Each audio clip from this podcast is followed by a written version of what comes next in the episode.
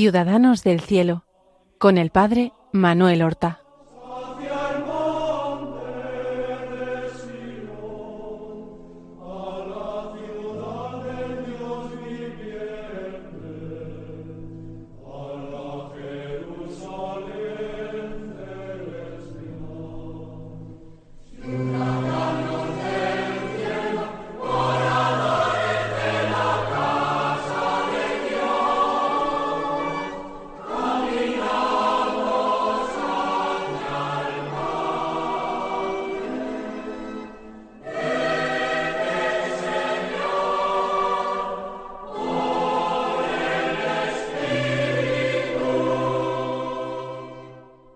Muy buenos días, queridos amigos.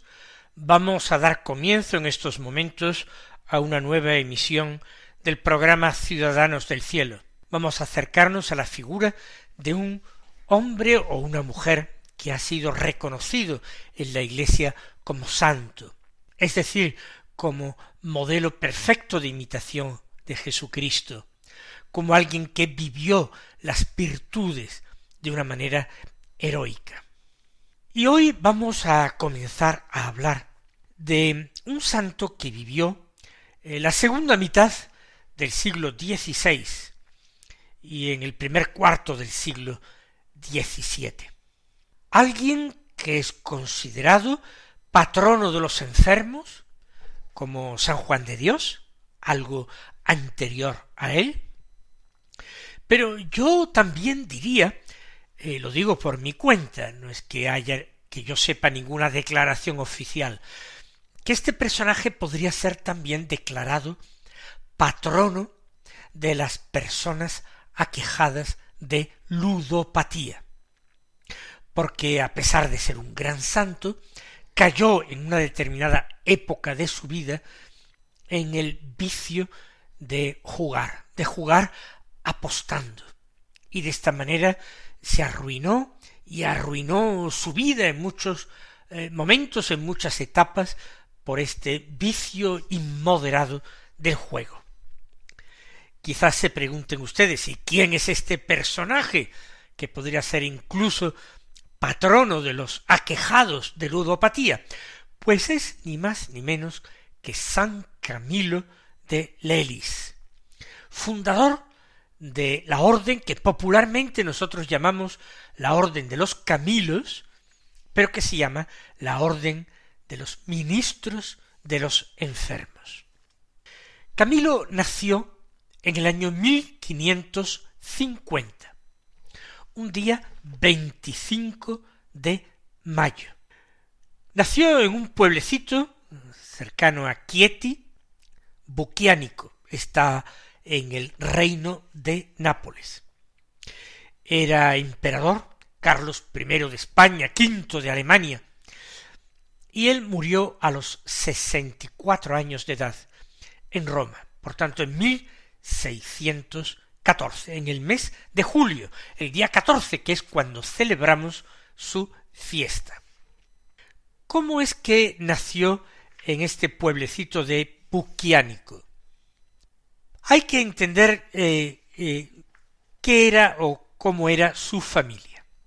Su padre era alguien de familia noble, se llamaba Juan de Lelis, y el padre había sido soldado toda su vida.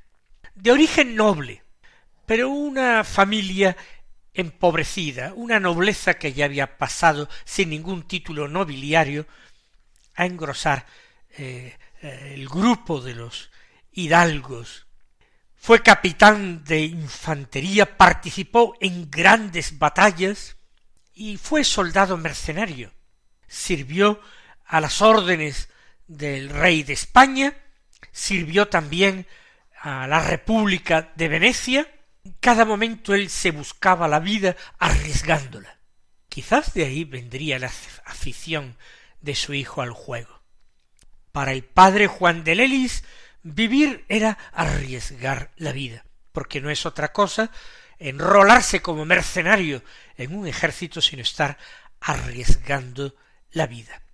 Por otra parte, eso lo obliga a participar en muchas campañas en distintos lugares, no sólo de la península italiana, sino en otros lugares de Europa.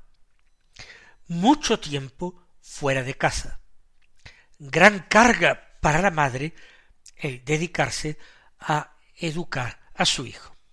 De hecho, Camilo fue el segundo hijo que dio a luz su madre, que se llamaba como él, Camila, Camila de Compelis.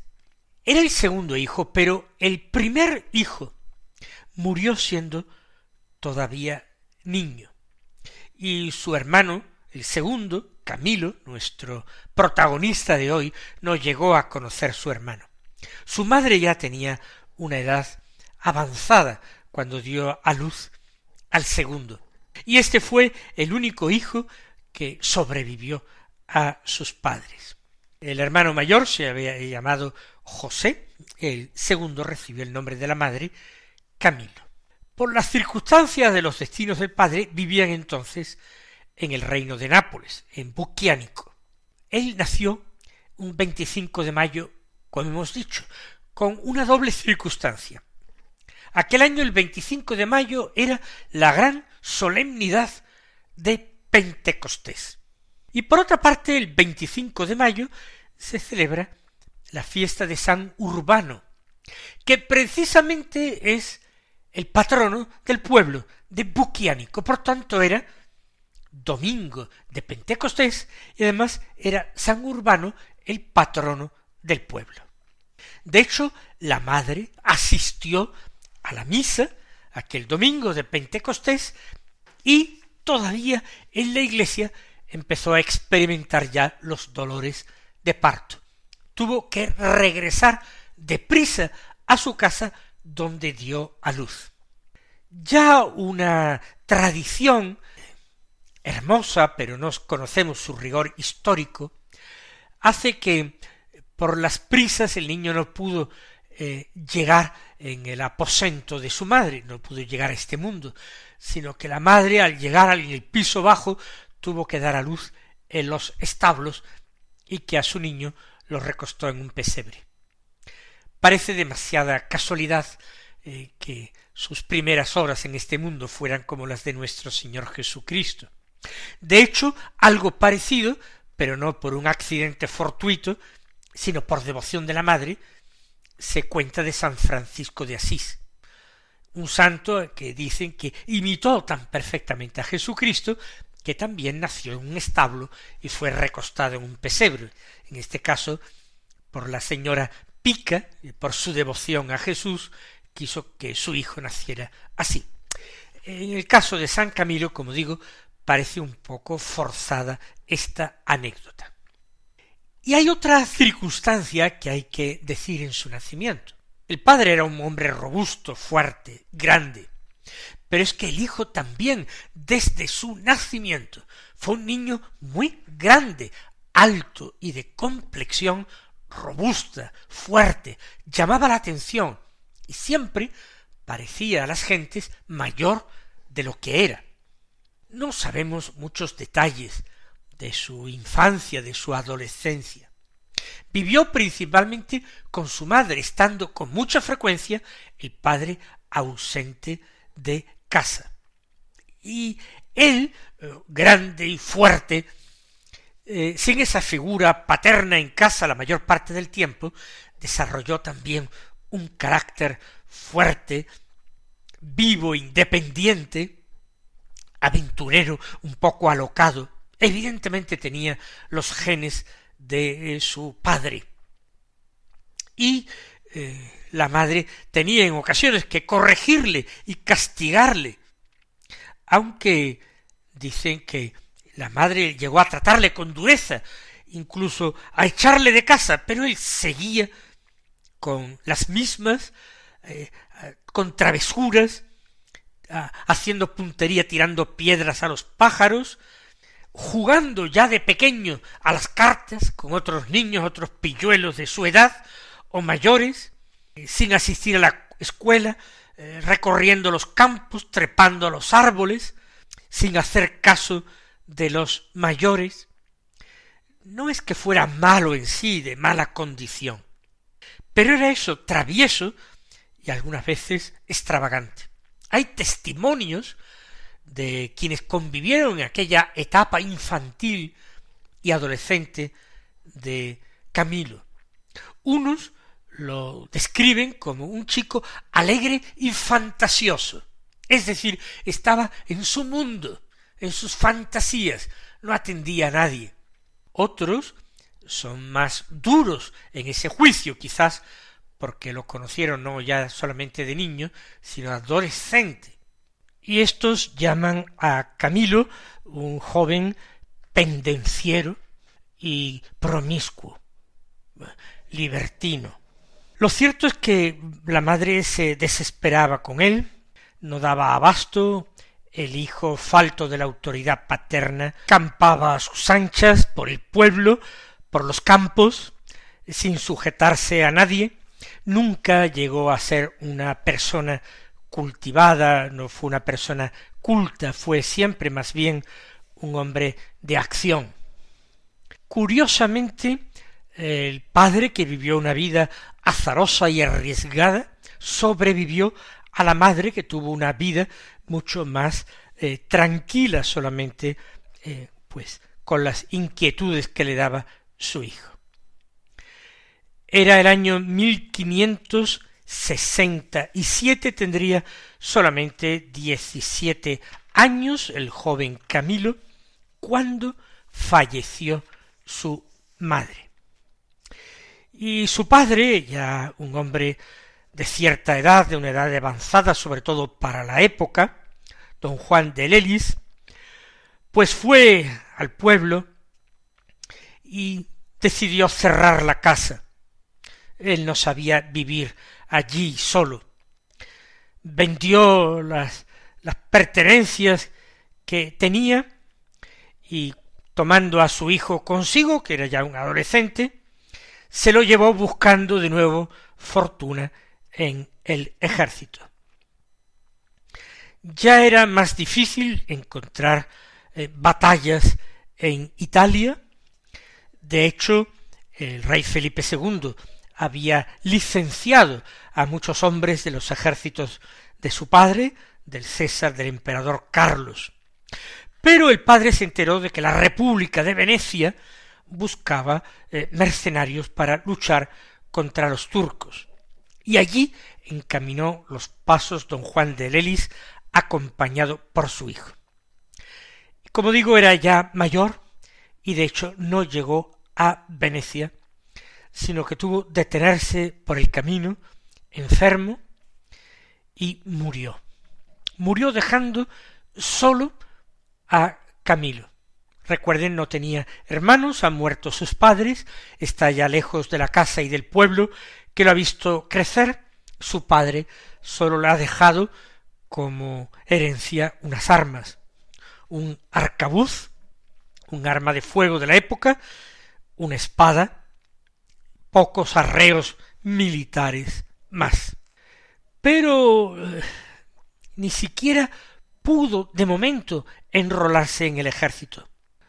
Sufría fiebres, tuvo que detenerse, pensaron que incluso iba a sucumbir después de su padre, y de hecho en eh, el empeine del pie, al final, al abajo de la pierna, en el empeine del pie, va a recibir, va a tener una llaga, una herida que propiamente no va a terminar de curarse nunca en toda su vida y que le va a acarrear problemas.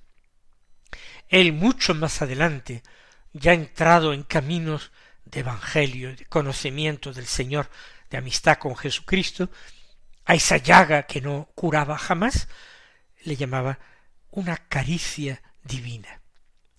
Así ya empezó a entenderla. Viendo entonces pasar en una ocasión por el camino a unos frailes franciscanos que pedían limosna, según la costumbre, él tuvo envidia de ellos, de cómo iban a alcanzar el reino de los cielos de una forma tan sencilla, humillándose, pidiendo eh, limosna.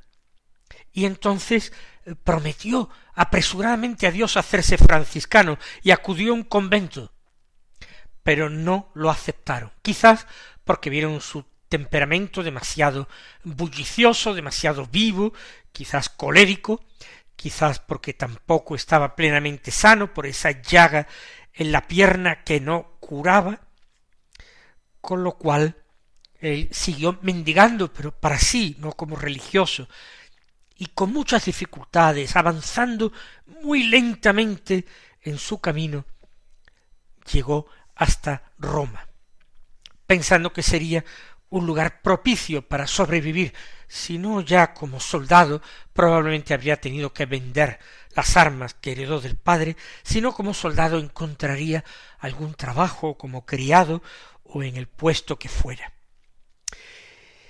Y allí caminó sus pasos en Roma a un hospital. Recuerden hospital para atender enfermos pobres que no podían ser atendidos en casa, también peregrinos que enfermaban, que se encontraban solos.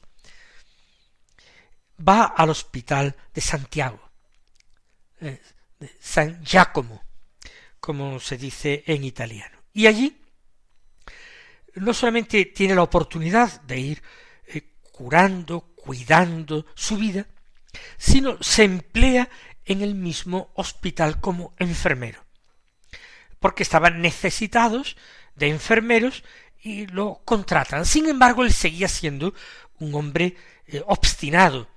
Lo definen como un hombre de cabeza dura y de un cerebro eh, terrible. Y de hecho, además, aparte de terminar eh, su trabajo, o a veces sin terminar su trabajo, se escapa de allí y se va a buscar a lo peorcito de Roma para ponerse a jugar a las cartas. Juega las cartas con verdaderos eh, profesionales de desvalijar al prójimo, eh, barqueros del río Tíber, en fin, insisto, lo, lo peor. Era verdaderamente una adicción que tenía a estos juegos de azar y continuamente tenía la baraja de cartas consigo, hasta el punto de que en el hospital de Santiago una vez se la descubrieron debajo de la almohada del lecho donde él dormía. Y esto dio motivo a una discusión, él se defendió, él no supo contestar con mansedumbre, y entonces lo despidieron. De hecho, el director del hospital de Santiago tuvo que informar de él y dijo que era un hombre incorregible y que además no tenía la más mínima actitud para ser enfermero. Las dos cosas eh, se demostraron que no, no eran así. No fue incorregible. Claro que llegó a corregirse Camilo de Lelis, si no, no lo veneraríamos hoy como santo. Claro que se corrigió. Y tampoco es cierto que no tuviese la menor actitud para ser enfermero. De hecho, lo veneramos junto a San Juan de Dios como patrono de los enfermos.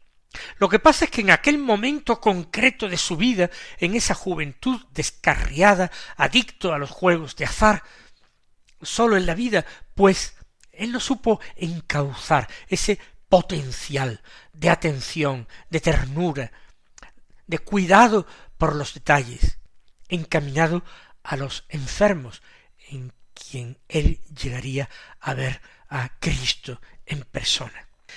Este aquí que ahora lo encontramos de nuevo en la calle, con unos veinte años de edad, sin dinero, sin buenas recomendaciones, ¿qué hacer?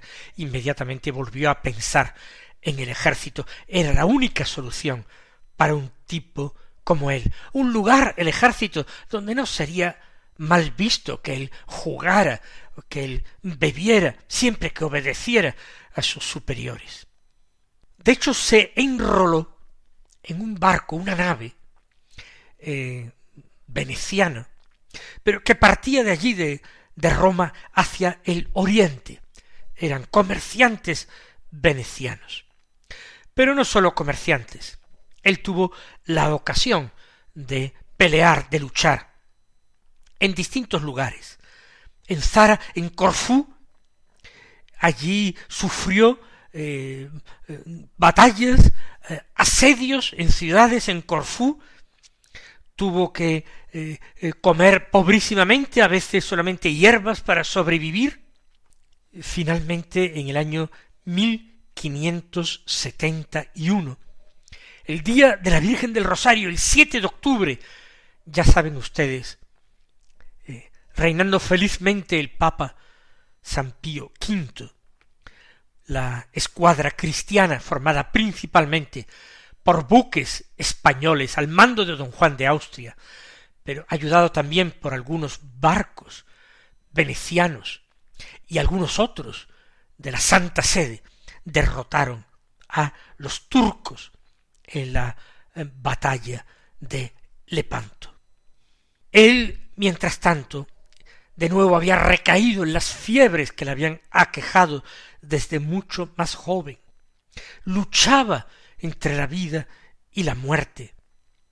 Y, de hecho, eh, siguió eh, reponiéndose en cuanto se pudo levantar, pasando su convalecencia jugando a las cartas y arriesgando la vida entre entre proyectiles y, balas.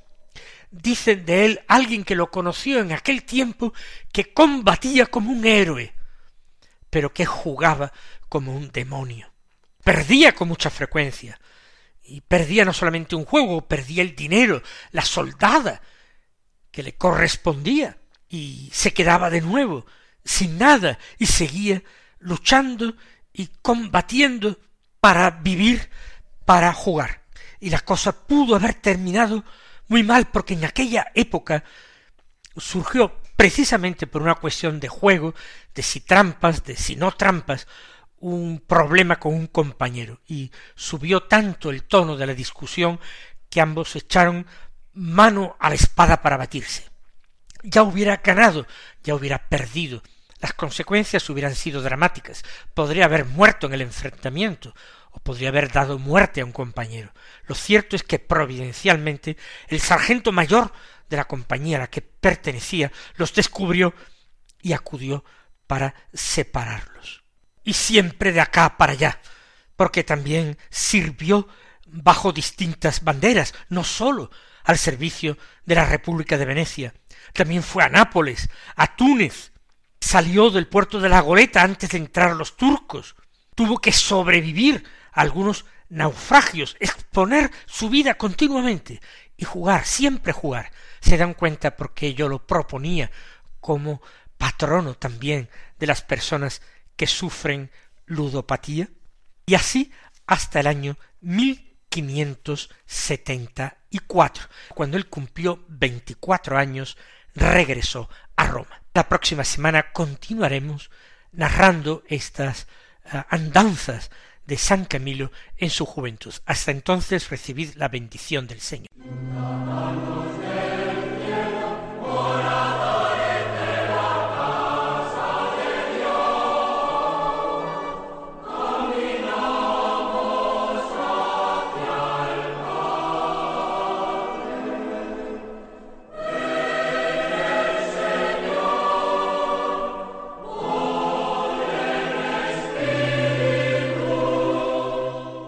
Escuchado en Radio María Ciudadanos del Cielo con el Padre Manuel Horta.